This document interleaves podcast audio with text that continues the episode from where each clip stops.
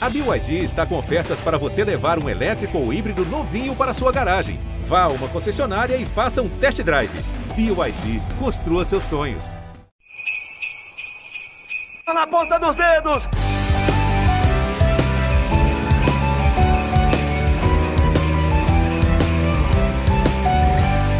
Sérgio Maurício! Alô, amigos ligados no podcast Na Ponta dos Dedos, edição 71. É a última edição desse ano de 2020, a 42 na plataforma do GE.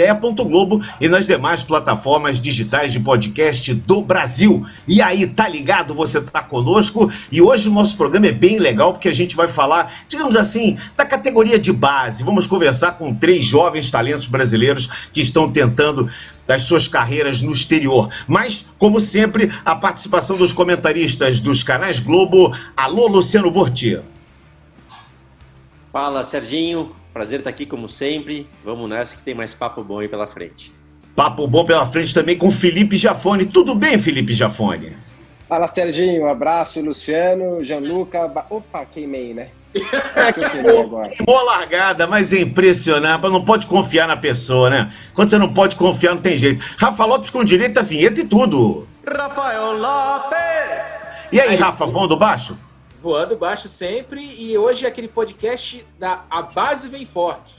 A base vem forte, exatamente. Como o nosso Felipe Jafone é, já antecipou, ele. Eu não tenho certeza que ele está querendo apresentar o podcast, sabe? Porque ele sempre dá spoiler. A gente guarda o nosso, nosso trunfo. Quem será que está com a gente? O cara tá ligado. Aí vem Jafone, oi, tudo bem, Gianluca Pentecoff? Ah, tá... Então tá bom, tudo bem, Gianluca Pentecoff. Seja bem-vindo ao nosso podcast na ponta dos dedos.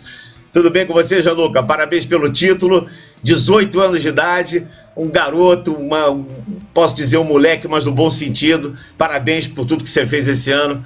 Um, um dos dois brasileiros que ganharam títulos, o Igor Fraga foi o campeão ainda antes da pandemia e você foi campeão da Fórmula 3 Europeia Regional. Parabéns a você, Gianluca, bem-vindo. Muito obrigado. É, fala pessoal, prazer estar aqui. Isso é um ótimo papo aí. Muito bem. Vamos começar a espremer ele, porque aqui não tem nenhum bonzinho, não. A gente não vai ficar falando, ah, Gianluca, sei que, babá. Nós queremos espremer você. Eu já vou te perguntar logo. Como é que foi a repercussão na rede, nas redes sociais? Eu vi, mas como é que foi a repercussão sua pessoal de você ter conquistado um título, de você ter conquistado os 40 pontos da superlicença é, e você não ter contrato no ano que vem para guiar pela equipe que você guiava, que era a Prema? Que eu quero saber o que está passando pela tua cabeça nesse momento. Você é um jovem ainda, eu falei 18 anos de idade. Eu digo isso para você do alto dos meus 57, quase 58. Eu tenho quase 40 anos mais que você. E, e, eu fico pensando o que que, o que que passaria na minha cabeça com 18 anos depois de ter acontecido isso. Porque a gente vê os pilotos, e o Felipe, o Luciano, eles são testemunhas disso, o Rafa também, mas o Felipe e o Luciano são testemunhas, digamos, além de oculares físicas, porque passaram por isso também. A gente sabe a carreira do piloto. Né? O piloto começa de, de uma forma muito precoce, hoje cada vez mais precoce, os cadetes, os cates cadetes, com seis anos de idade, o piloto pode começar já a participar de corridas. Não foi diferente contigo. Você, aos 18 anos, tem uma carreira já com muita, muitas participações e muitas categorias e, muitos, e muitas é, equipes, e você chega na Fórmula 3, ganha. E, e o que está acontecendo agora com você, João Lucas? É, primeiramente, o título, né, poder ganhar o título foi fantástico principalmente nesse ano que foi tão difícil dentro e fora da pista, é, com toda, toda a pandemia, a crise, chegou um momento ali no meio da temporada que eu, eu acabei perdendo patrocínio por uma dificuldade com o meu patrocinador e, e, depois daquilo, né, uma grande incerteza se a gente ia conseguir até terminar a temporada. E, e no fim achamos os parceiros e terminar a temporada desse jeito, trazendo mais um título para o Brasil e, e, conquistando também os 40 pontos necessários para a superlicença. Hoje em dia é um grande assunto das categorias de base, foi realmente sensacional. Foi um peso que saiu das costas, assim, e, e eu também sabia, né, tive que, que, manter um pensamento realista, eu sabia que eu não ia ter nenhuma oportunidade uh, se eu não vencesse o título, então, agora com, com o título em mãos, a gente vai começar essa nova luta né, para 2021. Todo mundo né, que trabalha com corrida sabe, principalmente o Luciano o Felipe, que passaram por tudo isso também. é, é realmente muito difícil, porque é um esporte caro, né? É muito simples. E a situação agora no mundo inteiro não é a melhor para ter um certo investimento tão alto, né? Como é na Fórmula 3, por exemplo. Mas a gente está lutando, tá, tá buscando o apoio e, e patrocínio para a Fórmula 3 de qualquer jeito. É, Gianluca, como é que você viu essas últimas semanas? A gente viu a questão da Prema anunciando o Arthur Leclerc, que foi teu companheiro de equipe na Fórmula Regional, vice-campeão, perdeu para você lá na disputa nesse ano, anunciando o Arthur Leclerc na Fórmula 3, né, na equipe de Fórmula 3, e você anunciando o fim do vínculo com a equipe Prema também. É, e na internet, né, nas mídias sociais, os, os, brasileiros fizeram até currículo, apresentação de PowerPoint. Como é que você viu o apoio dos torcedores, dos teus fãs aí? Esperavam um apoio tão grande assim? Como é que, como é que você viu isso? Então, com a Prema foi algo um pouco natural, né? A gente tinha essa dificuldade financeira, já sabia dessa dificuldade ao longo do ano e, claro, no fim da temporada, é, eles, né, a equipe, principalmente por ser uma das é, uma das melhores equipes da Fórmula 3, tudo vai muito rápido, né? Esse ano o campeonato da Fórmula 3 acabou muito cedo e o nosso acabou muito tarde, então esse tempo inteiro de espera, é, onde a gente precisava do título para poder trabalhar, para poder negociar, a gente não teve e, e, teve que ficar de fora da Prêmio no que vem. Então acho que não, não, tem, não tem nada de errado, não, teve nenhuma injustiça. É, a Prema me ajudou em tudo que ela fez esse ano também, nos anos que eu eu corri lá, então só, só gratidão a eles. E, e depois teve essa onda, eu não esperava. É, eu estava um dia lá em casa e, e surgiu essa, essa, esse movimento. É, pessoas pessoas são demais, né? São as pessoas que fazem acontecer e ter o apoio de tanta gente. Eu acho que a gente bateu até número dois nas tendências do Brasil, do Twitter. Então foi, foi assim, foi demais, uma avalanche de suporte, de apoio, pessoal mandando, mandando mensagem, mandando e-mail, fazendo PowerPoint, apresentação, espalhando a mensagem, hashtag. Isso não, não tem nem como agradecer, porque realmente foi, foi algo muito especial. É muito legal, né, Luciano, Felipe, Rafa, Gianluca, amigos que estão ligados aqui no nosso podcast. A gente vê a mobilização das redes sociais no Brasil em relação a. a eu estou falando da, da, do nosso nicho, do automobilismo. Eu sou um locutor esportivo, eu acompanho vários nichos esportivos. Eu acompanho mais propriamente, mais perto, assim, obviamente, o automobilismo em todas as suas, as suas nuances, o voleibol, as lutas, é o que eu mais faço, o futebol, claro, no, no nosso país. Mas o nosso nicho do automobilismo é o nicho que se mobiliza de, de, de, de uma forma, como a gente estava conversando na semana passada com o Pietro, aqui o Pedro Fittipaldi foi nosso convidado do programa de Natal, e, e, e, a gente vê a mobilização que aconteceu nas redes sociais com o próprio Felipe Drogovic, né? É, com, enfim, a gente vê mobilizações da, das redes sociais dos amantes do automobilismo que, que eu não vejo, eu não enxergo em outros esportes. E não só aqui no Brasil, eu, eu, isso, isso é mundial, porque eu também acompanho o que fazem com as redes sociais do, no, do Max Verstappen, por exemplo, Daniel Ricciardo, enfim, os grandes pilotos, mas existe aqui um simbolismo, uma, uma, digamos assim, uma carência, uma vontade de ter um brasileiro lá sempre. Então, quando, quando pode acontecer, acontecem coisas assim, né? nesse apoio, que foi um apoio tão espontâneo, foi tão, foi tão genuíno, né? Porque se você pensar, o cara ganhou um título da Fórmula 3 europeia, o que, que isso significa no universo daquele cara que é um fã da Fórmula 1? Talvez isso não signifique nada, mas para o universo daquele cara que ama o automobilismo, ter um piloto brasileiro campeão, ter um piloto brasileiro que foi, foi é, é, é, é trocado por um outro que ele deu pau, sabe? Isso, isso mexeu com o universo, isso mexeu com, com, com os cabeças de gasolina, como eu gosto de dizer. E é muito legal a gente ver esse reflexo todo, muito legal. Sérgio, não, acho que não tem, é, não tem nem não tem muita explicação, é, porque realmente, né, você vai falar, pô, de onde vem tudo isso? Mas, mas ainda bem que é assim, né? Ainda bem a gente que, que vive do automobilismo de saber que tem essa, essa, essa paixão, essa paixão pelo esporte, né? Mas enfim, queria aproveitar aqui falando com o Gianluca. Primeiro, obviamente, parabéns, cara, pelo título, muito legal. Sei que o o Leclerc lá é bom, o moleque não é só irmão do outro Leclerc, mas o moleque é bom, então você mandou muito bem. E sei também, eu tava sabendo, olha só, no, Em meados do ano aí eu estava sabendo já da tua dificuldade financeira, né? Que você foi pego meio de supetão. Então, que era para não ter corrido esse ano, basicamente, né? Então, ainda bem, não só correu como ganhou o campeonato. Mas deixa eu aproveitar aqui, já que a gente, né, o nosso espaço aqui também não é, não é tão longo. É, eu queria que você falasse um pouco, você está numa posição, num momento, para falar melhor do que eu, até do que o Felipe, né?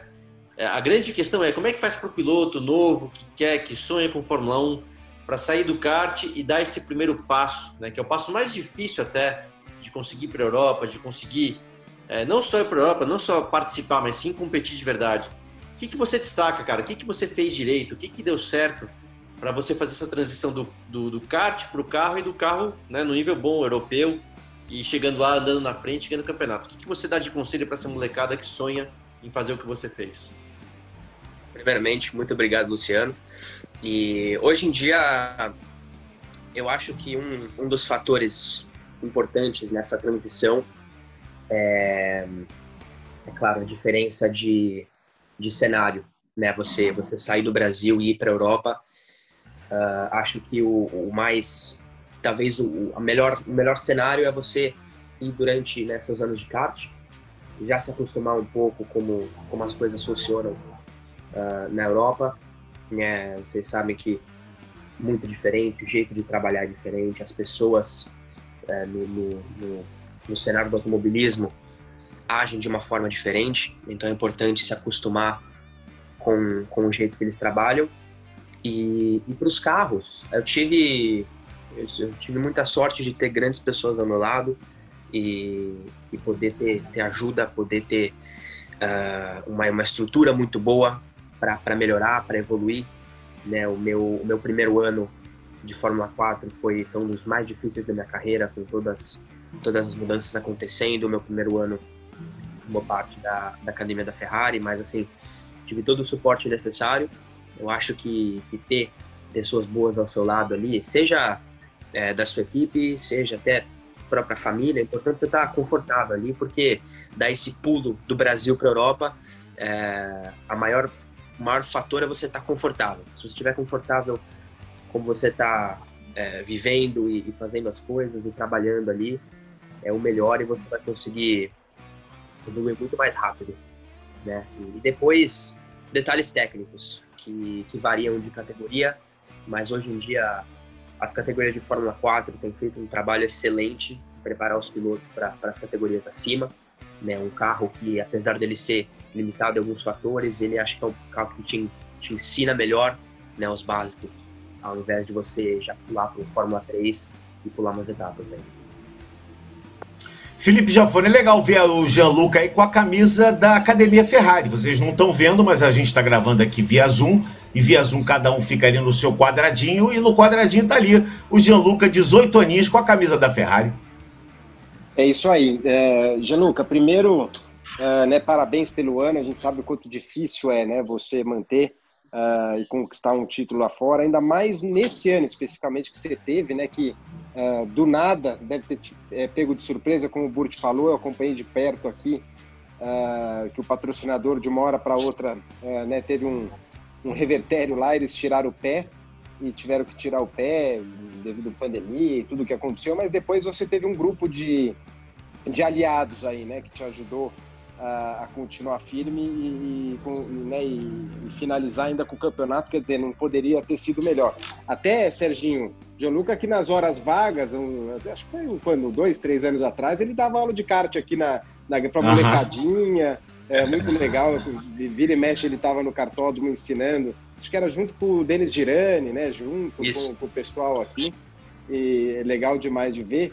E, uh, e só que agora você está no, é no terceiro ano né, do, de, de Fórmula, né? quer dizer, às vezes a gente fala de uma. É, de, ele tem 18 anos, eu com 18 anos eu estava entrando na, na Fórmula Chevrolet na época, o Burt, talvez eu não sei, foi um pouco antes, mas enfim, a experiência que você já tem, né, a, a, quantidade de corridas que você fez, ainda mais nesses últimos anos, que a Fórmula 4 acaba fazendo dois campeonatos no começo, né, quando você é, começou, você fez, a, se eu não me engano, o italiano e o alemão, é, e, e, correu muitas vezes. Quer dizer, por mais é, que você é, é novo, é uma experiência muito forte. Então, uh, o caminho natural seria uma Fórmula 3 internacional. É essa, a mira é essa, é isso?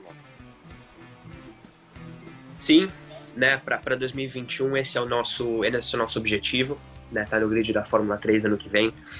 É, pude ter muita oportunidade de, de melhorar nesses últimos anos. Eu estava fazendo as contas e, e eu fiz contando né, os meus dois anos de Fórmula 4, junto com, o meu campeonato da regional esse ano, um total de 102 corridas nesses três anos. Imagina só. É. Então, corrida pra caramba pra. É, e experiência. experiência Você já tem carteira de habilitação? Ainda não, preciso tirar. Gente, olha só, breaking news. O cara tem carteira de Fórmula 1 e não tem de habilitação. News, para tudo. Para, para, Felipe Japão. Para, para o programa, cancela o programa. Cancela o programa. 40 pontos. Ele tem 40 pontos. Eu não tenho nenhum, mas eu tenho carteira AB, ele não tem. eu ando de carro e moto, ele não anda. Boa. Não, Desculpa, Gianluca, não pude perder essa oportunidade. Não,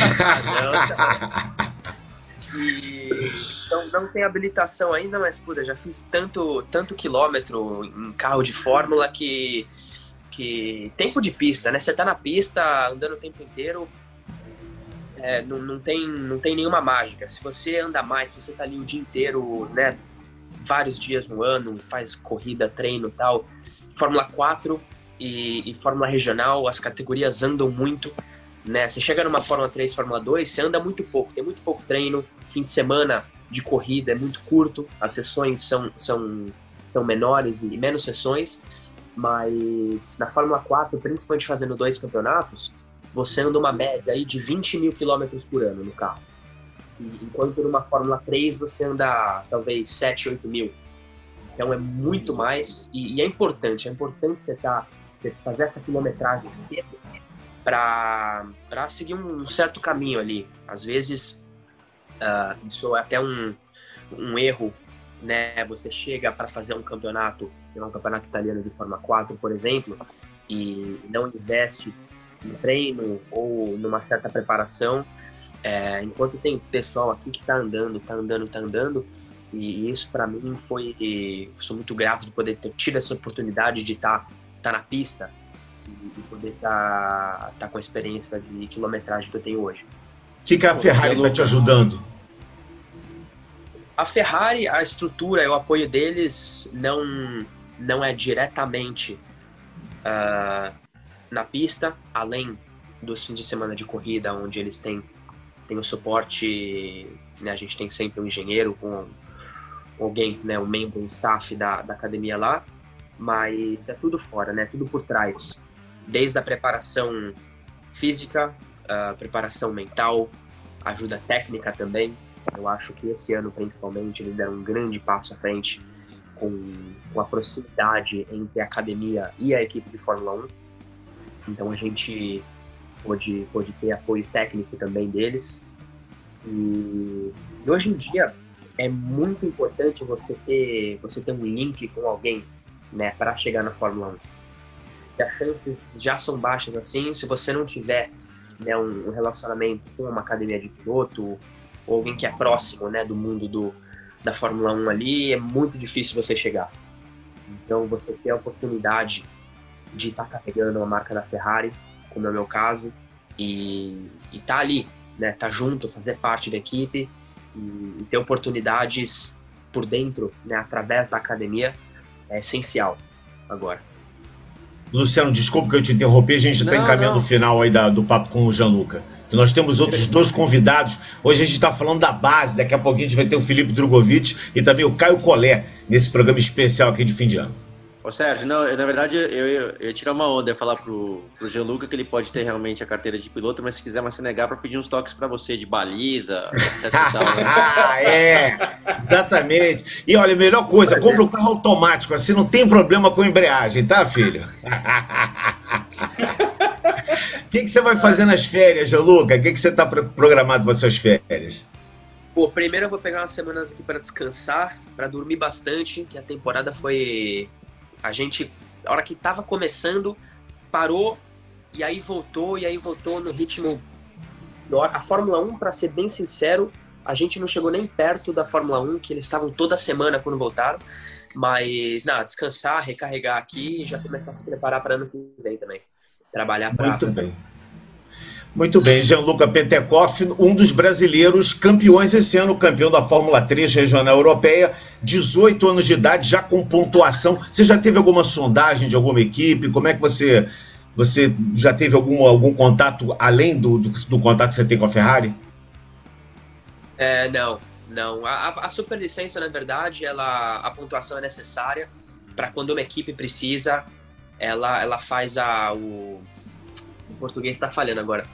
É, eles ela que, pede, ela faz é, o requerimento. Né? Exato, exato. Então elas pedem a superlicença para o piloto. Então, mas é importante, é importante ter essa, essa segurança agora, e, mas ainda tem muito chão pela frente aí. Vamos muito bem. Você torce para que time? Além do time Ferrari. Eu sou corintiano. Ah, pronto, tá aí o Corinthians, tá? O Corinthians ontem ganhou do Goiás 2x1, ganhou lá nessa semana agora. Ganhou do Goiás. Chama o Drogovic, chama o Drogovic. Gianluca, um grande abraço para você, que você tenha um ótimo ano, que você tenha um ano de muitos frutos em 2021, que você siga a sua carreira, você é muito jovem ainda, você tem muita quilometragem, apesar de você já ter muita quilometragem, você ainda tem muita coisa ainda para viver no automobilismo, você foi um dos orgulhos do Brasil, então é, eu acho que toda essa manifestação que a gente viu nas redes sociais, que foram favoráveis a você, não em detrimento ao Arthur Leclerc, como disse aqui o Jafone o Luciano falaram, é um, é um, excelente piloto, irmão do Charles, mas obviamente o sobrenome dele pesou nesse, nessa decisão da Prema, não tem a menor dúvida disso, porque se fosse por competência, né, a gente no, na, na, pontuação vê o que você fez e o que, que ele fez. E eu só quero desejar para você toda a sorte. Conte sempre conosco, porque nós estamos aqui sempre prontos a apoiar a todos os pilotos brasileiros, seja de qualquer forma que a gente puder fazer. Então, um excelente ano novo para você e tudo de bom, Jean-Luc. Obrigado por participar aqui do nosso programa. Muito obrigado, Sérgio. Foi um prazer. Vamos continuar carregando bandeira do Brasil por lá. E abração, Rafa, Luciano, Felipe. Manda abração pro Felipe e pro Caio também. Dois tá. grandes amigos, estamos juntos por lá.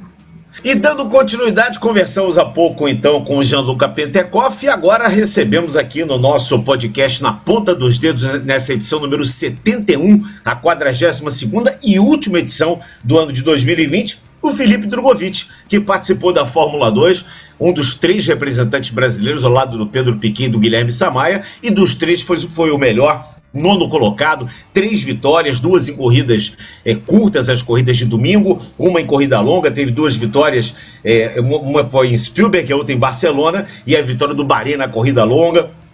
Ele conquistou 121 pontos, foi nono colocado no campeonato e assinou com uma equipe muito boa, que é a Univirtuose, para correr de novo a temporada 2021. É um prazer muito grande estar recebendo você aqui, Felipe Drogovic.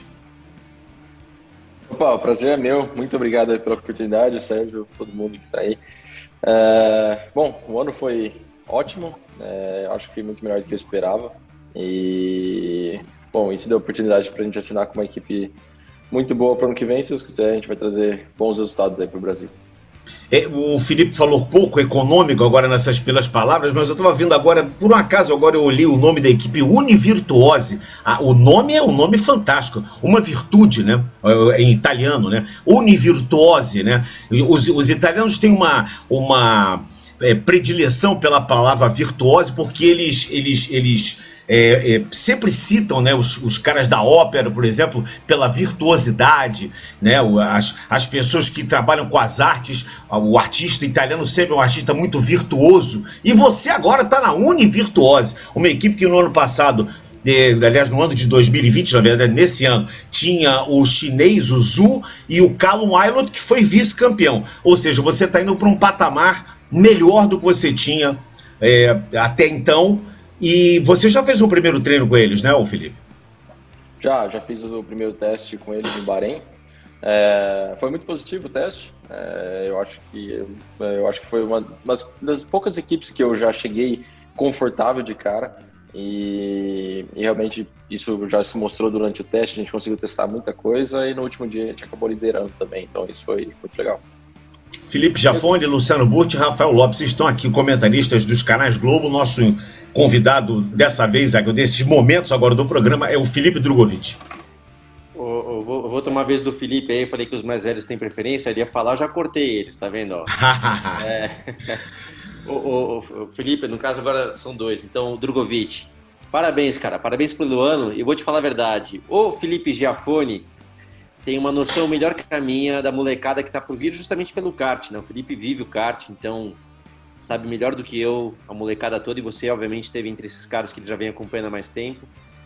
É, depois de eu ver né, os seus resultados ano passado pela Carlin na Fórmula 3, que não foram tão bons, eu achava que você ia ser tipo razoável. E para minha surpresa, graças, né, ainda bem, você foi uma ótima surpresa, cara. Você começou andando sempre ali na frente, venceu corridas para uma equipe que eu sempre disse que é uma equipe média. Eu sei que você tem um bom, teve talvez um bom engenheiro e tudo mais, mas é uma equipe média e, e, e você surpreendeu realmente. Então, parabéns pelo ano essa oportunidade de estar numa equipe competitiva ano que vem é fantástica, porque é assim que as coisas acontecem, né? Ninguém ganha sem um carro bom. E você sabe qual que vai ser o jogo, né, cara? O jogo não é mais ah, ganhar uma corrida ou outra. O jogo agora é brigar pelo campeonato. Então, eu desejo toda a sorte para você na próxima temporada. É, obrigado, Wilt. Obrigado mesmo. É... Sim, depois, que nem você disse, depois do 2019, acho que ninguém esperava nada de mim, né? É, acho que o ano foi, para não dizer nada de para não dizer horrível, foi muito ruim. E, e mas, bom, acho que é, tudo isso foi compensado por esse ano aí, e agora que deu a oportunidade de uma, uma boa equipe para o ano que vem. Ele era bom mesmo no kart, Felipe Jafone? Era, ganhava, ganhava bastante, viu? É, lá de Maringá, o pai dele também é, gostava, né? Tinha até dinamômetro, não tinha, Felipe? Vocês tinham. Que isso, é, amassava no dinamômetro, é? É, é o pai ah. dele caprichava lá também. E não, mas é legal de, como vocês falaram, o Brut também falou, e eu estava esperando um ano muito difícil para você, né? Porque você teve um ano duro na, no ano anterior na, na Fórmula 3 e então é, o que eu queria saber de você, Felipe, é assim, o, o que, que é porque às vezes, é, às vezes num carro você casa o teu estilo melhor do que ele. Você acha que esse foi o caso? Qual que é a grande diferença? Duas perguntas vai para embalar.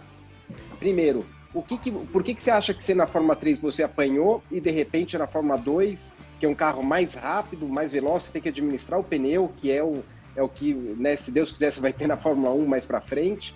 E é, então você acha que foi um estilo seu nessa adaptação? E a outra pergunta é o seguinte: dentro dessas duas equipes, qual que é a grande diferença? Porque é, a gente sabe que uma equipe boa faz toda a diferença, mas o porquê que você acha, é, aonde você acha que está o ganho real dessa nova equipe para o ano que vem? Bom, eu acho que, respondendo a primeira pergunta sobre o estilo de guiada, eu acho que o estilo de guiada dos dois carros são até bem parecidos. É, eu acho que em volta de classificação os dois são bem similares. Eu acho que na corrida o Fórmula 2 é muito, tudo mais extremo, ou seja, se você é, acabar estacionando, bloqueando, é muito mais sensível os pneus, isso todo mundo já sabe, mas é, essa é a, a principal diferença. Mas eu acho que a diferença no ano inteiro, de um ano, digo, de um ano para o outro, foi simplesmente pequenas coisas que encaixaram, né? Eu acho que a gente não tinha um carro bom na Carly, isso já respondendo a segunda pergunta. É, eu acho que a gente não tinha um carro bom na Carly, mas o problema, muita equipe não tem um carro bom, mas você consegue desenvolver no final de semana de corrida, por exemplo. Mas eu acho que faltava organização, realmente. Foi um ano, assim, muito, muito ruim nessa parte de organização da equipe, porque a gente tinha três engenheiros, três engenheiros de pista até bons, eu diria, não, não eram ruins, mas não tinha ninguém acima deles. Então, não tinha ninguém para falar assim, não, o carro vai, um, um, piloto vai testar isso, outro piloto vai testar aquilo, outro piloto vai testar aquilo. Era uma bagunça, cada um testava uma coisa e ninguém entendia nada. E a diferença desse ano, que o pessoal novo entrou, meu engenheiro novo, que era o engenheiro-chefe, no caso da equipe, entrou na MP e a gente conseguiu organizar muito e testar muita coisa em pouco tempo, né? A gente teve seis dias de testes, é, pegando os três dias no final de 2019 e os três no começo de 2020 para revolucionar a equipe que a gente tinha, de que obviamente ele não conseguiu fazer 100% do que ele queria e do que eu queria também, mas a, a evolução da equipe foi nítida, muito grande mesmo. O único problema é que uma coisa normal é quando você pega uma, uma, equipe toda nova, assim, um corpo técnico novo, que não tem tanta experiência, por exemplo, o engenheiro veio da Fórmula 3, é, acaba sendo um pouco inconstante, né? Você não tem experiência de, alguns, de algumas pistas, então no caso foi o que aconteceu, que saía de uma pista que o setup nosso casava muito bem e chegava na outra pista, a gente estava fazia uma volta muito boa na classificação, era 16 tipo, em Sochi. Então, isso foi o maior problema, que a gente, a gente foi muito inconstante, mas eu acho que é uma coisa normal, um processo normal de uma equipe nova, né? O Matsushita e o Alesi foram seus companheiros de equipe, né? O Matsushita é, foi um dos companheiros, uma equipe com três carros, e o, e o, e o Alesi, o filho do Jean Alesi, é, foi, foi o seu outro companheiro, o Juliano Alesi, né? Foi seu companheiro de equipe. Até que ponto vocês trocavam informações ali, ou o jogo era muito um jogo escondido um do outro? Não, o ambiente durante todo esse ano foi muito bom. É, eu acho que começou a ficar um pouquinho pior depois dos, dos contatos que a gente teve, eu e o, e o Matsushita, mas até hoje eu falo com ele sem problemas. Eu gosto muito dele, é muito legal como pessoa. Gosto do pessoal japonês. E eu acho que eu aprendi bastante com ele é, no primeiro teste do ano. A gente teve três dias de teste, dá para ver a evolução nítida minha que eu tive é, aprendendo com ele. Não que ele me passasse essa informação, mas hoje em dia com os dados é relativamente fácil ver o que é, o que o outro piloto está fazendo, o que você está errando e tudo mais. Então eu, aprendi, eu consegui aprender muito dessa maneira, consegui aprender muito dessa maneira e com a Alesi também, é, a gente passava, é, trocava alguns dados, até porque ele trazia uma experiência que não era tão boa da HWA, a equipe velha dele, mas trazia um pouco de experiência, então alguma coisa também chegou a ajudar. Rafa. Eu queria, eu queria aproveitar o Felipe, né, que a gente mostrou bastante o Felipe nos nossos, nas nossas transmissões de qualificação da Fórmula 1, sempre trazendo uma fala dele quando ele conseguia algum grande resultado lá na Fórmula 2 e voltar aquela primeira vitória dele na temporada, né? Que foi você estava numa equipe média, MP Motorsport, com engenheiros novos, mas foi uma surpresa assim para todo mundo, inclusive para eu lembro da equipe de transmissão em inglês, né, os ingleses que estavam transmitindo a corrida para o mundo inteiro, elogiando muito The Boy from Brazil, é, mais um garoto vindo do Brasil e por aí vai, falando muito bem de você. Como é que foi aquele início ali de temporada, aquela vitória que veio rápido e aí começou a, a despertar a atenção aqui do público brasileiro, principalmente dos fãs, e que começaram, inclusive, a criticar a MP Motorsports por estratégias erradas aqui na, na, mídia social. Como é que você viu isso? Como é que foi esse aquele teu início lá? Metemos a boca na MP Motorsport, é. Felipe Drogovic. ah, isso eu vi, eu vi muito. Pessoal, coitada da, da mulher do, do marketing da. da... teve, teve, que ler muita coisa aí que não deveria. Mas. É, não, o começo foi, foi ótimo. Já na primeira classificação, em segundo lugar, foi até uma surpresa para mim, para o meu engenheiro e tudo mais. E. Não, eu acho que aquela vitória foi, foi muito boa. O nosso setup estava bom ali no, no, no, já na primeira etapa. Logicamente, com os pneus novos, todo mundo evoluiu durante a, a, a o calendário. Todo, durante todo o ano, todo mundo teve uma grande evolução. Mas é, já começar com, com uma vitória, acho que realmente deu muita confiança para mim. Pra, porque você chega no ano de Fórmula 2, vindo no ano daquele que eu tive de Fórmula 3, fala, meu, tá bom, quais são as chances aqui de eu ter algum, algum resultado bom no primeiro ano, né?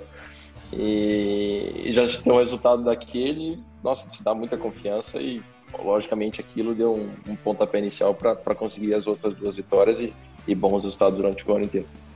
Você sabe que você não lutou só contra os seus adversários na pista, mas também contra pilotos brasileiros que lá estavam. No caso, o Samaia, que infelizmente numa equipe ruim não pôde mostrar o trabalho dele, e o Pedro Piquet, no, no qual, cujo eram depositadas muitas esperanças ali, porque pelo sobrenome que carrega, por tudo, enfim, que o, que o Pedro é, traz dentro da, da do, digamos assim, do legado do Nelson, pai dele, né? E você foi o brasileiro da Fórmula 2. Como você viu isso? Não, eu acho que, bom, eu, eu vi isso de uma maneira muito boa. Eu acho que até, que, que nem você disse antes, do, do apoio das redes sociais, cresceu muito. Muita gente não me conhecia até então. Então, eu, eu vejo o povo brasileiro realmente apoiando, querendo ter alguém na Fórmula 1. Né? Então, foi, isso foi muito legal. E acredito que eu não vi um comentário negativo é, sobre a minha, o meu, essa, essa temporada minha. Então é uma coisa muito legal. é, muito satisfatória para mim também, porque logicamente eu nunca deixei de confiar em mim mesmo, eu nunca achei que eu, eu, eu fosse um piloto ruim, sim, que eu, eu tinha capacidade sim, de ganhar. Mas já ter um primeiro ano dessa forma é muito bom, então tô, tô, achei muito feliz, fiquei muito feliz com isso. O que, que, você vai fazer agora? Você vai descansar? Você tá onde? Você tá no Brasil, ou Drogovic? Tô, tô no Brasil, tô em Maringá agora. É Maringá, na terrinha, né? O que, que você gosta de fazer aí? Terra boa. Terra, terra vermelha. é, terra roxa. Terra roxa, né? Na verdade. É, ah, eu. Quando eu venho pra cá, eu, eu, tento. Normalmente, agora eu cheguei meio tarde, né? Então até dia primeiro aí eu vou só relaxar, ficar com os amigos e tudo mais. E daí, a partir do dia primeiro, a gente começa a treinar fisicamente. Mas você não é daqueles viciados que vai agora descansar andando de kart ou de simulador, não, né? Ah, pior que eu sou, sim. Ah, é? Pior que eu sou. Eu só Pô, tem, tem algum piloto que não é? Eu pergunto para todos eles: não, eu vou descansar, fazer as corridinhas virtuais. Pô, mas tu vai descansar, fazer uma corrida virtual, velho? Ah, mas aí é descansa, relaxar. Não, aqui, eu, aqui eu ando bastante de kart. O simulador meu fica, fica na minha casa na Itália, mas é, aqui eu gasto bastante no kart. Né? É. Até, viu, Sérgio, me dá. Deixa eu só. O Felipe, é, se eu puder dar um conselho, cara. Ah. É, concordo com você, descansar é importante, aliás, ou descansar é parte do treinamento físico, mas quando voltar no, na posição que você está agora, Fórmula 2, Fórmula 1 está aqui perto, eu, fisicamente, é, parece que é uma coisa meio óbvia falar, mas, cara, se dedica. Se você tiver algum esporte que você goste, seja lá qual for, seja ele correr a pé, nadar, pedalar ou um pouco de tudo, se dedica, porque isso faz a diferença, tá? Fisicamente, para um piloto como você, que já demonstrou velocidade e tal, mas que senta num carro, de repente tiver a chance um dia de sentar no Fórmula 1, a parte física é a grande questão. Então, treina forte, mais do que precisa, tá? Para Fórmula 2, bem mais, porque se a, se a chance aparecer, você vai estar tá pronto. Sim, valeu. É verdade isso. Obrigado. Como é que tá o teu sonho? Qual é o teu sonho agora? Bom, bom sonho de, da Fórmula 1 continua sendo estando lá, né? Mas acho que para esse ano agora é, é realmente brigar pelo campeonato, né? Esse, acho que não tem por que a gente não almejar o título, acho, ou mirar num, num, título, né? Porque a equipe sempre esteve, sempre esteve bem nos últimos anos. Eu acho que estou bem preparado para esse ano, então é, não tem para que não não almejar o título. Então daqui a gente manda um parabéns especial para você. Estamos completando. Você quer falar alguma coisa ainda, Rafa? É só fazer uma última pergunta pro, pro Felipe, aproveitando que a gente está vivendo uma era do, dos programas de jovens pilotos das equipes, né? Vários pilotos chegando à Fórmula 1 porque são membros da equipe, do, do programa da Red Bull, da Ferrari, da Renault, por aí vai. Você não faz parte de nenhum deles, você está correndo com, teu patrocínio, com teus patrocínios na Fórmula 2. Como é que você vê isso teu futuro? Tem alguma negociação para ir, para entrar? Alguém veio atrás de você? Como é que você tá? Como é que tá esse lado para você? Uh, bom, o, nós tivemos alguns contatos com, com academia de pilotos, equipe de Fórmula 1, tudo mais, mas nada de muito relevante. Assim, eu acho que é, nenhuma, nenhuma dessas é, esses contatos, nenhum veio com uma oportunidade que realmente é, fez a gente ter interesse, né? Eu, é, ou falta realmente oportunidades dos, das verdadeiras academias de pilotos que, que realmente apoiam. Então, bom, por enquanto, nada de, de muito interessante. É, eu acho que, vendo a Fórmula 1 de hoje em dia, em 80% dos casos é bom você estar numa, numa academia de pilotos. Obviamente, tem também o caso de você estar numa academia, ficar preso, não conseguir ir, ir, ir para outra, se você tiver a oportunidade de ganhar uma outra equipe. Mas eu acho que é, tem mais a ganhar realmente um piloto da TAI, uma academia de piloto hoje. Então, é, não tive a oportunidade que, que nós queremos até agora, mas se, se eu tiver bons resultados agora esse ano, com certeza essa oportunidade vai vir. Já tem namorada, Felipe Drogovic? Namorada? Não, tá louco. Eu não, tem, não? Não, tem que focar ah. completamente. Ah. Tem razão, viu? Eu vou te falar, pior que ele tá certo, sério. É? Isso aí, né? Quem, não, quem, quem, te, quem, quer... quem te mandou um abração foi o Gianluca Pentecoff, estava aqui com a gente há pouco, te mandou um abração. Ah, mandou, depois eu vou falar Ó, com ele. Rapidinho, que eu sei que a gente tem pouco tempo. Até o outro Felipe, coitado, eu tomei seu espaço, Felipe, você podia falar alguma coisa, mas rapidinho. Eu morei em Cambridge, na Inglaterra, por seis anos. É, Cambridge é uma cidade universitária que, obviamente, tá o quê? Cheio de estudante. Menina É. gatinha, não sei, o que lá. Muitos pilotos que eu conheci do Brasil, com talento, que andavam, meu, muito bem, eu te digo, e não vou citar nomes aqui, que perderam a chance de ir mais pra frente porque caíram na balada, tá? Então, quando você fala que a gente fala meio brincando, esse papo que você falou agora de focar é sério, tá? Foca mesmo. Mulherada, balada é Breaking legal. news, óbvio. breaking news, breaking news. Os nomes dos pilotos. Queremos saber quem é que se desvirtuou em Cambridge. Breaking Felipe news. Giafone. Não, pera, não, eu não, eu nunca fui pra lá. Só que é o seguinte, tudo bem, a balada, você ficar de fora. A Ah, namorada ou os namoricos tem que ficar de dentro. Peraí, pô. Claro, Ô, claro. Não, que que é? Não, eu- Aí, aí você vai correr de caminhão depois, ó. Não, Drogovic, fazer, Tudo tem que tem fazer seu limite, tudo tem seu limite. Então, É isso aí. Saber medir bem.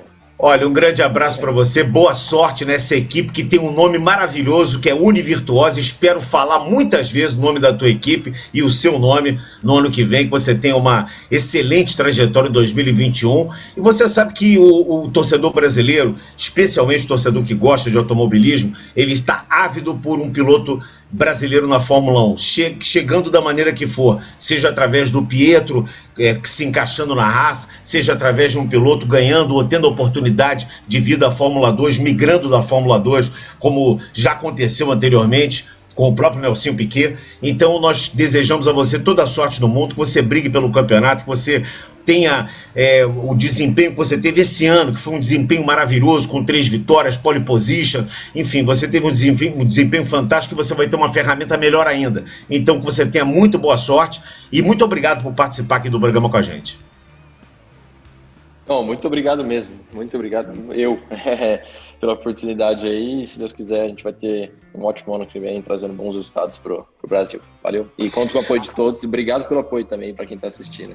Bom, depois desse papo legal com o nosso queridíssimo Felipe Drogovic, agora é hora de conversar com o Caio Collet. Já conversamos com o Gianluca Pentecoff, com o Felipe Drogovic, agora com o Caio Collet. Caio, um grande abraço para você, muito obrigado pela sua participação aqui.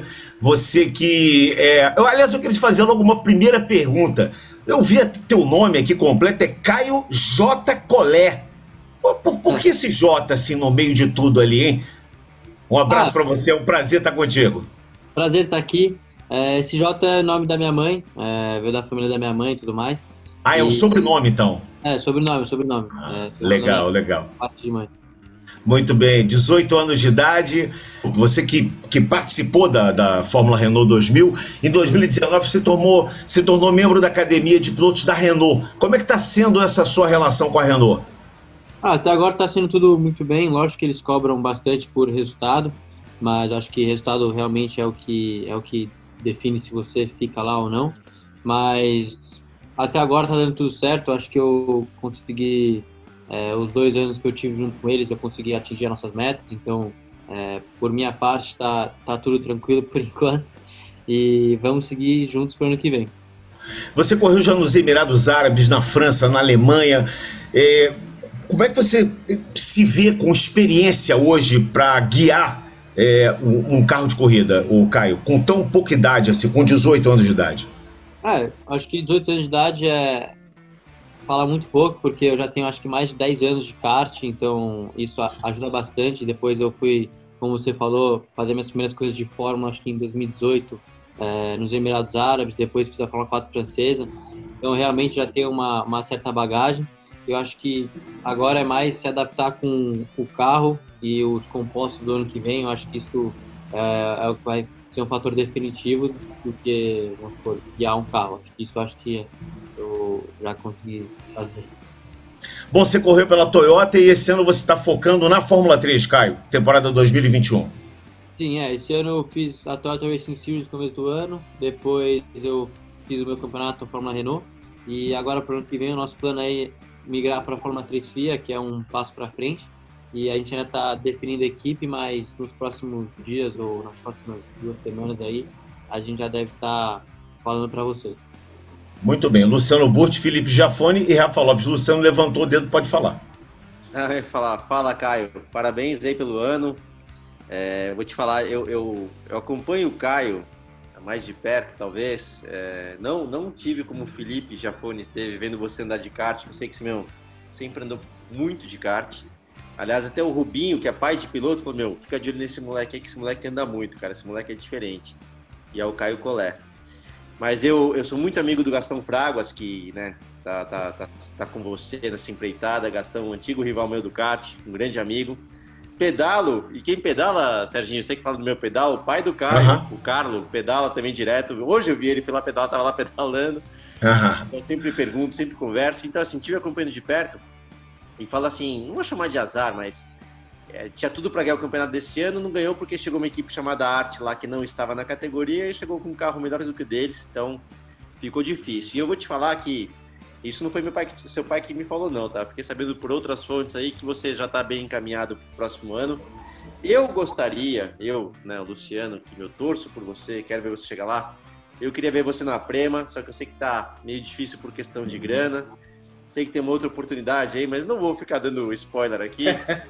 que né, não é de repente uma equipe dessas que são reconhecidamente de ponta, mas que estaria com um engenheiro, que eu sei quem é também. Mas eu deixo pra você. mas falar, esse aqui é um programa de informação. você quer, você quer esconder tudo? Ô, Caio, quer não esconder. por favor? Não, não, não. Ô, Caio, não pode abrir o jogo aí, Caio. Pode pera falar. Aí, pera aí, pera aí. Deixa eu acabar. Então, assim, ele teria engenheiro, um cara que realmente vem né, com experiência da Fórmula 3 e que poderia ajudá-lo. Eu quero falar o seguinte, Sérgio. Se ele quiser falar, ele fala e fica à vontade. Se não quiser, tá tudo bem, que tudo tem esse momento. Mas ah. saiba o seguinte, cara. É, tomara que dê tudo certo, porque você sabe, você falou da pressão da Renault é, você é um talento, isso aí, você já sabe que os caras sabem que você é um talento, mas nada como resultado, né? Então, tomara, meu, que você tenha a oportunidade de ter um carro para poder fazer aquilo que a gente espera, que é você andar na frente e vencer esse campeonato, porque é assim que você vai chegar lá. Ah, com certeza. Obrigado aí pela, pelas palavras. Ah, não vai falar nada, né? Eu fiz uma pergunta agora para o Pentecoff, Pentecoff que é da academia da Ferrari. Eu perguntei para ele até que ponto que a Ferrari te ajuda, né? Ele não participa de nenhum campeonato da Ferrari, de monopostos, não tem campeonato, mas existe a Fórmula Renault, que é um campeonato de monopostos, né? Você já participou, você é um, um membro da academia Renault. Quanto que a Renault te ajuda? É, esse ano eles ajudaram tanto financeiramente, mas como é, lógico que eles têm um apoio financeiramente, vamos supor, nos custos da temporada em si, mas também eles ajudam você fora da pista. É, sempre no final de semana de corrida, eles procuram colocar uma ou duas pessoas para estar tá te apoiando ali dentro do final de semana, para te dar todas as ferramentas possíveis para você ter o melhor resultado. Então, eu moro na Inglaterra agora esse ano, que eu moro acho que 20 minutos da fábrica, e a gente vai lá todo dia é, fazer testes físicos, mentais e tudo mais. Então, por esse lado, acho que é é bem legal, fora a parte financeira também, que eles estão presentes, é, tiveram presentes nesses dois anos e vão estar também ano que vem. Ô, Serginho, desculpa, eu sei que não é minha vez agora que tem o Rafa e o Felipe, mas só uma coisa, já que você é o maestro aqui, e já que fui, o, o, o Colé não falou nada, quer que eu fale então? Ah, quero. quero. Tá bom. Não, ele tá certo. Ok, tá? ok. Ô, Caio, ô, Caio, você tá certo, você tem que respeitar o teu time aí, eu tô, tô mais brincando com você, mas eu falo. É brincadeira, é brincadeira. Aí, tem uma chance dele correr pela equipe do Drogovic, a MP, que não é uma equipe de ponta, mas com o engenheiro que veio da, da, justamente da Prema na Fórmula 3, que foi o engenheiro do Drogovic, que seria o cara que acompanharia o Caio diretamente. Então, de novo, eu gostaria de vê-lo na Prema, eu, né, gostaria de vê-lo na Prema. Mas se for esse cami outro caminho, que dê certo, cara. Se for algum outro caminho também que eu não esteja sabendo, que dê certo. Quero ver esse cara andando na frente. Boa. É. Eu queria, eu queria aproveitar aqui o Caio, né? O Caio, o, o Luciano falou que o Rubinho falou para ele do talento do Caio. O primeiro cara a falar do Caio para mim foi o Felipe Massa. Felipe, ah, fica de olho naquele Caio, o Caio Collet que está chegando, é um grande piloto de kart, tanto é que foi virou membro lá da né, trabalha hoje com o Nicolas Todd, né, que foi engenheiro do, foi o empresário do Felipe. Ele cuida da carreira do Caio hoje na Europa. Isso é um bom é, indicativo do talento que o, Felipe, que o Caio tem. Então eu queria que você falasse dessa temporada da Fórmula Renault. Foi uma temporada muito equilibrada, mas ali você acabou é, tendo ali aquele, alguma coisa no fim ali, é, aquela disputa com o Vitor Martin. E como é que você está para o ano que vem? Eu vi que você testou na, na MP Motorsport lá na, nos testes de fim de ano né, da, da Fórmula Renault. Uhum. Então, na Fórmula 3, desculpa. Então, como é que como é que você viu e a diferença do carro? Então, a, a temporada desse ano e a diferença do carro para o ano que vem, como é que você viu esse carro da Fórmula 3? É, a temporada desse ano acho que foi bem positiva. É, até as últimas duas, é, duas etapas a gente estava com, acho que, chances reais de brigar pelo título. E etapa por etapa, acho que a gente veio, veio fazendo um bom trabalho e acho que ficou bem claro que eu e o Vitor a gente estava sempre um pouco na frente dos outros. Mas em Imola, infelizmente, eu acabei né, sendo vítima de um acidente e depois em Hockenheim eu tive uma outra quebra que eu acabei perdendo, acho que com essas duas, é, mais de 30 pontos. Então foram algumas coisas que fugiram do nosso controle, mas que faz parte do jogo. Acho que mesmo assim, é, tirar essas duas, esses dois DNF que a gente fez, é, é, difícil falar se eu ganharia o campeonato ou não, acho que isso ia depender de outras coisas, até porque a Arte e o Victor Martins eles estavam bem fortes esse ano e eles mereceram ganhar. Mas acho que seria um cenário diferente se a gente fosse para Paul Ricard com oito ou seis pontos de diferença que iam, iam, seriam muito possíveis se não fossem por essas duas, duas corridas aí. E na, é, eu testei pela MP, é, eu fiz três dias de teste um pela MP, um pela Arte, um pela Prema. É, então acho que foram três equipes boas, principalmente as últimas duas.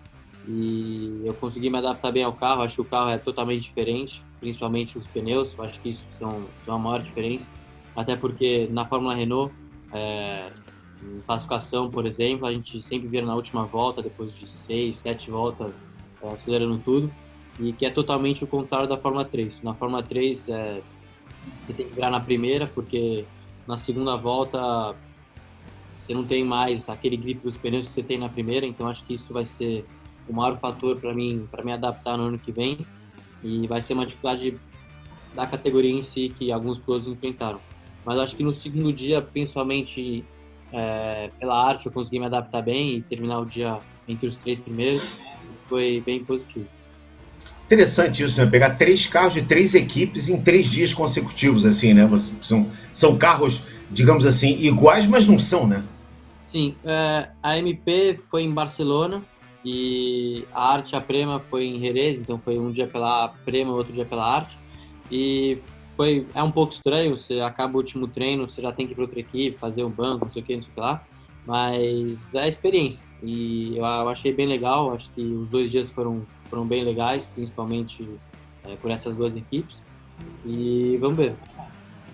Bom, o Canhão eu conheço desde de criança. Aliás, eu estava olhando para o lado aqui, eu estou no cartódromo, né? Daí eu falei, não, tem alguma foto que deve ter ele aqui, ó. E é, não é que eu achei, ó. Ó aqui, ó. É. Você aqui, ó. Olha lá, ó.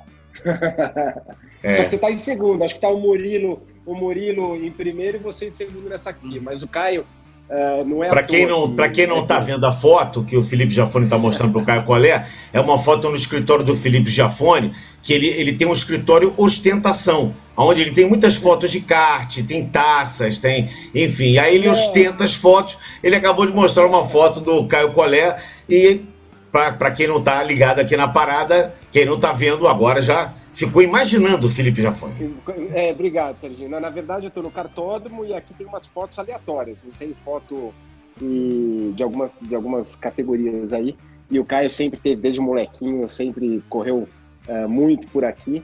E, mas, e, era, era diferenciado mesmo, viu? Isso que o, o Burt comentou, era, era sempre, né, ele sempre com o Valtinho Travalini, que uh, é, um, é meu tio por acaso, que é o, é o cara que me levou para fora e que corria na época por cena. Hoje tá velhinho, já tá velho, mas tá, tá bom ainda. E que sempre teve muito do lado do, do Caio. E, e sempre foi muito perspectiva, né, né, dava para perceber claramente ali que o Caio era diferente. Foi, e foi engraçado uma vez no, na, no kart indoor, que todo mundo alugou os karts indoor uh, ah, para dar um rolê aí. Eu falei, agora eu quero ver, porque o Caio deve ter o melhor kart, né? Na competição, vamos ver no kart indoor. Ele pegou o kart indoor com 15 lá, deu pau de novo em todo mundo. então, foi bacana. Mas, uh, Caio, primeiro, parabéns. Uh, a gente vem acompanhando de perto, né? Tudo que você vem fazendo todos esses anos aí. Você já falou bastante da, da Fórmula 3, a gente falou um pouquinho do Campeonato Brasileiro de kart. E então agora você não pode falar a equipe que vai estar tá, uh, andando aí, mas uh, né, você ainda está perto do, do, do, Nicolas Todd, ele ainda está com você, o Nicolas Todd, que é, é né, o manager de, de, principais pilotos, como o, o Leclerc, enfim. Uh, o, o teu plano vai, pensando no mundo ideal assim, é, é, um ano de Fórmula 3 e se tudo der certo, ir para a Fórmula 2 em seguida. Isso seria isso, não? É, eu continuo com ele. Eu acho que o plano ideal seria isso aí. É, um ano Fórmula 3 ano que vem. E dependendo do resultado que a gente tiver, seguir para frente. É interessante que eu estava ouvindo o Felipe falar né, sobre o Nicolas Todd. Eu me lembro lá atrás, o Nicolas ele começou a, é, digamos assim, a aparecer né, no, no, digamos assim, no, no, no business da, do automobilismo, quando a GP2 foi criada, né, através da Art Grand Prix, ele, o pai dele era um dos sócios, depois ele passou a gerenciar também, e com isso a gente começou a, a, a notar o Nicolas Todd, né, fundamentalmente primeiro por ser filho do Jean Todt, depois por tocar né, a, a Arte Grand Prix, que é uma equipe das mais vencedoras. Né?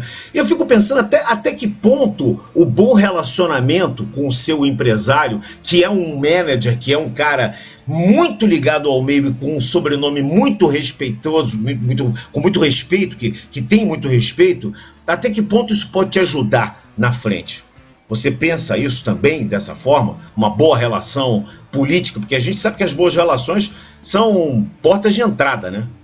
Ah, totalmente. Eu acho que eu tenho que. É, até hoje a gente tem uma relação muito boa, tanto fora de, vamos supor, relacionada à corrida, até porque eu, eu tenho que ser amigo dele, ele tem que ser meu amigo, porque, querendo ou não, a gente está junto nessa e então eu tenho que confiar nele o máximo possível e ele tem que confiar em mim para mim fazer o trabalho dentro da pista. Eu acho que tendo essa relação, acho que ajuda bastante e ele sendo meu amigo, qualquer coisa do tipo, ele pode me ajudar de uma outra maneira também. Ele impõe, ele impõe algum limite, desculpe, Jafone, ele impõe algum limite para você, ou a Renault impõe algum limite na tua vida social, enfim, nas coisas que você faz? Existem limites impostos pelo teu empresário ou pela Renault? Ah, você diz, vamos supor, de coisas que eu posso fazer, ou. Ah, no meu contrato tem alguns esportes que eu não posso praticar, que não sei o que. Ah, exatamente isso. Sim, sim, existe, existe. É... E o que, que você não pode praticar, por exemplo? Ah, não posso pular de paraquedas, eu não posso esquiar, não posso, é, não posso fazer alguns esportes radicais, é, porque caso eu me machuque, vamos supor, quem sai perdendo sou eu. Então eu tenho Pedala uma... com o Burt também não pode não, viu, Serginho? então, o, tio, o Luciano que nunca caiu de bicicleta na vida, né? alguns esportes Legal. não posso fazer, mas pedal é tranquilo, até porque é um, é um super treino. Já foi. Uma coisa interessante, eu não sei se o Caio ficou sabendo disso em algum momento, mas eu, quando estava, eu não vou lembrar o ano, você estava fazendo o campeonato, estava tendo uma prova, um GP do Brasil, que eu estava trabalhando de comissário, eu estava almoçando na sala da, da FIA e, e você estava no Mundial de Kart, não lembro aonde. Aí eu, eu já conheci o Nicolas Todd dos eventos do Massa, né, daquele desafio das estrelas que a gente corria, então eu já, eu já conheço o Nicolas Todd há algum tempo. Uhum. E, e, de repente ele chega lá, ele sentou para almoçar comigo, falou: ah, pode, posso sentar aqui? Eu falei: pode, claro. E aí no meio da conversa ele falou: você conhece o Caio Collet? Eu falei: ô louco, mas até você da onde, né? É, da onde você conhece esse cara, né? Assim, é para você ver o nível de olheiro, né, que esses caras são, né, é, Serginho?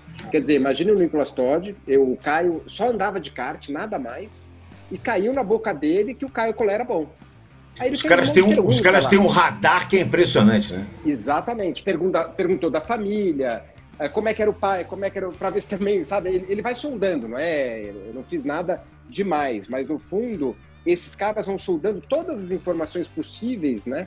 Eles vão so, uh, sondam e ele falou: você consegue o contato do. Isso era uma sexta-feira ou sábado? Uh, não, era uma sexta-feira. Aí eu arrumei o contato do Gastão, que estava com você no Mundial. Uhum. E o sócio dele tem um sócio, se eu não me engano, chama André. Cláudio. Qual que é, Caio? Oi? O Cláudio não? Não, o sócio do, do Nicolas. Ah, antes era o Alessandro. Alessandro, exatamente. Ele que ele falou, ah, porque o, o Alessandro tá lá, e daí ele entrou em contato com o Gastão. Quer dizer, é, daí, daí, toda vez, inclusive, a encheção de saco dele, que ele sempre faz lá, fala, ó, oh, teu piloto, ele, ele fala, não, meu piloto não, não tem nada a ver com esse negócio aí. Então ele ia me dando umas cutucadas com esse, desse lado. Mas é, é a história é bacana para você ver que o cara, né, esses caras, eles ficam no mundo inteiro é, pesquisando quem que anda bem. E não é à toa, quando a gente fala, ah, o Nicolas está com, com, o Caio Collet, a gente bate muito nessa tecla, porque é igual olheiro de futebol.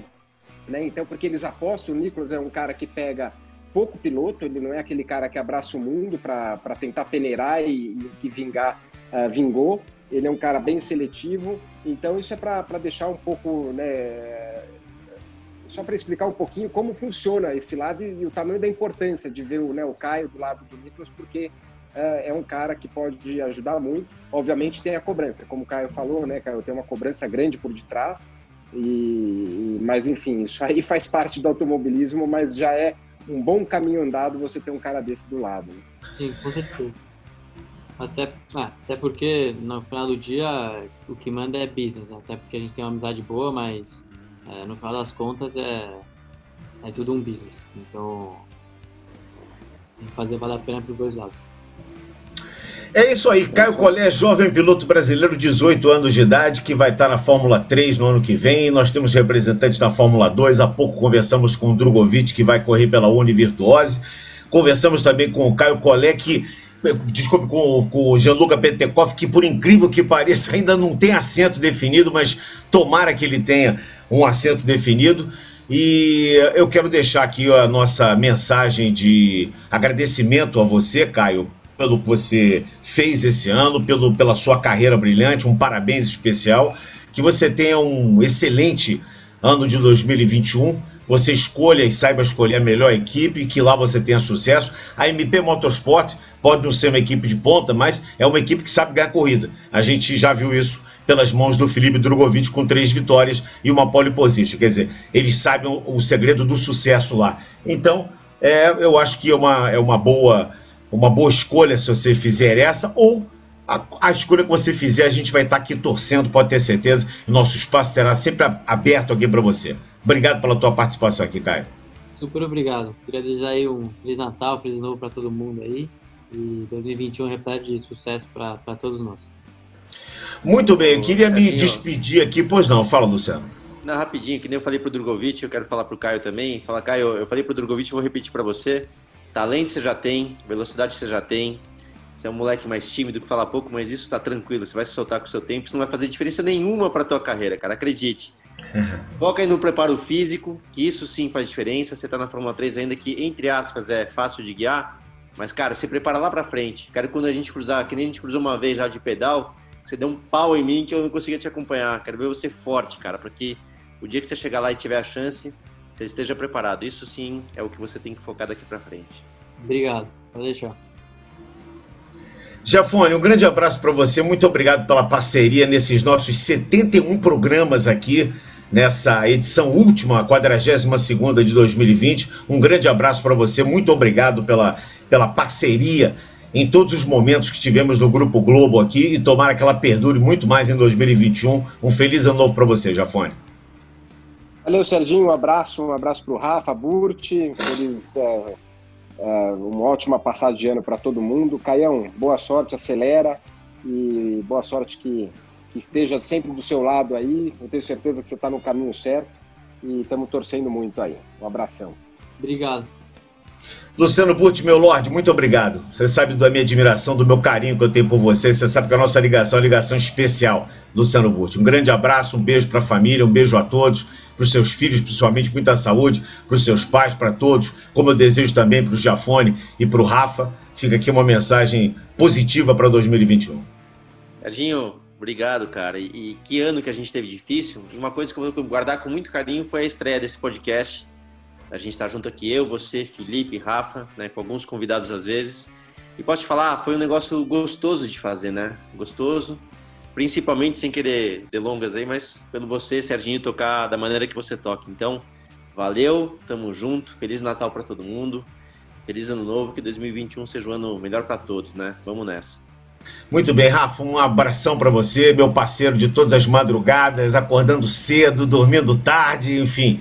Meu parceirão de 2020, desse ano tão difícil. A gente sentou, eu, você e o Jafone, sentamos para fazer a primeira corrida do ano e 30 minutos antes de começar a transmissão não ia ter corrida mais. Foi na Austrália. E depois passou-se o que passou e a gente ficou aí praticamente todo final de semana. Se não fosse estoque, a Fórmula 1 era estoque, se não fosse estoque, era Porsche. E teve final de semana que teve estoque, Porsche, caminhão e Fórmula 1 junto. Então, é, para nós que gostamos, Caio, de automobilismo, foi realmente um ano muito farto, porque foi em, em, pouco tempo, né, num curto espaço de tempo e todos os fins de semana com muita corrida. Eu quero agradecer a você, Rafa, de coração, como eu já fiz no ar, na TV. Eu quero fazer também aqui pelo nosso podcast, pela parceria, pela, pela tua competência principalmente e por você ter uma mãe que faz o melhor pavê do mundo, quer dizer, então isso aí já por si só já teria seria um crédito maravilhoso. Um abraço, um beijo para você. Eu vou ficar devendo pavê para todo mundo aqui do programa, pelo jeito, né? daqui a pouco. Mas eu queria agradecer muito pela, por, pela companhia, pela, por tudo esse ano, com Luciano. Aprendi muito com o Luciano ao longo desses anos todos trabalhando na produção. E esse ano a gente está fazendo podcast da base, né? Eu posso dizer que estreiei esse ano na Fórmula 1 lá no Sport TV e foi um ano muito legal, apesar de toda a dificuldade que a gente viu, por causa de pandemia e a gente não poder ir para as corridas e por aí vai mas foi um ano muito bom nesse sentido. Só tenho, só tenho a agradecer pelo, pelo ano, né? E que ano, ano que vem seja ainda melhor e que seja melhor para todo mundo também, em termos de saúde, que a gente tenha a vacina logo, que chegue tudo, que a gente possa ir para as corridas de novo. grande abraço, feliz ano novo, feliz 2021, que tudo melhore no ano que vem. E agora, vamos para as férias do podcast. Né? Férias do podcast também, então quero dar um feliz ano novo a todos. Estamos completando o nosso podcast na ponta dos dedos, edição 71, a 42 edição de 2020, na plataforma do GE.